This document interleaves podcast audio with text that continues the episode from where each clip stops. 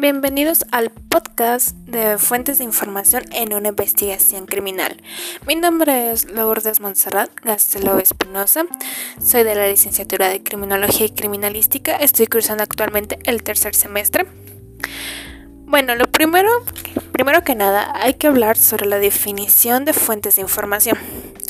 Bueno, las fuentes de información son los diversos tipos de documentos que contienen los los datos útiles para satisfacer una determinada información o conocimiento.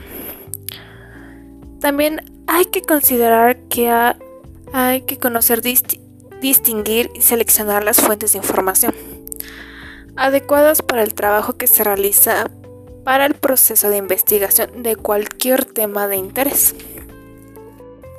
Bueno, establecido hasta este punto ya sabemos que es una fuente de información. Ahora se hablará sobre, los, sobre las fuentes de información en una investigación criminal. El principal problema para los policías en la realización de dicha investigación es la determinada utilidad de la información, es decir, la evidencia recogida de las escenas del crimen. En muchas ocasiones la gran cantidad de información puede ser descubierta o puesta a disposición de las autoridades correspondientes que acuden a las escenas del crimen.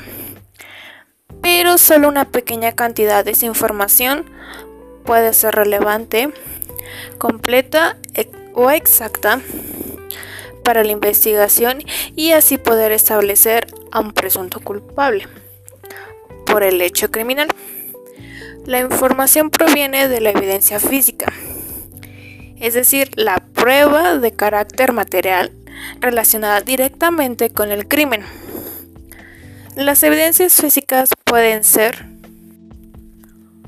huellas digitales. Uno, las dactilares, que son las huellas de cada dedo de las manos. Las huellas de calzados por el zapato, el tipo de zapato y cómo pisa el presunto criminal de palmetoscopía son las huellas de las palmas de las manos. De pelmetoscopía, que son las plantas de los pies. La queroscopía, que son las huellas de los labios. Por si en ocasiones se llega a encontrar que el criminal bebió o tomó algo, entonces impregna esa forma de sus labios y con eso se puede constituir quién fue.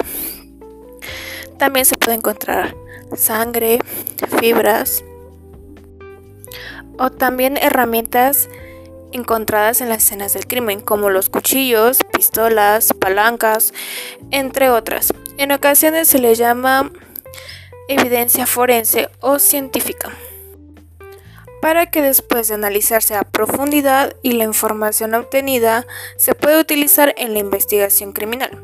También de la información viene de los de los testimonios de personas que estuvieron en la escena del crimen o estuvieron involucrados en el crimen. Es decir, los testigos o sospechosos. A esos testigos se les puede clasificar el primero, en primarios y secundarios.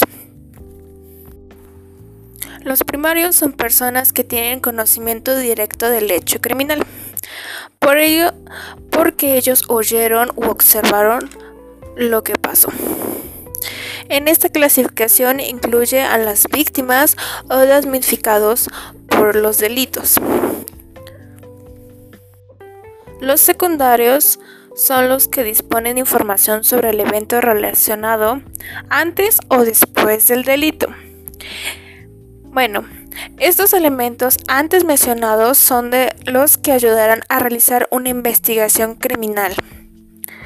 Por lo cual, Gracias por su atención. Hasta la próxima.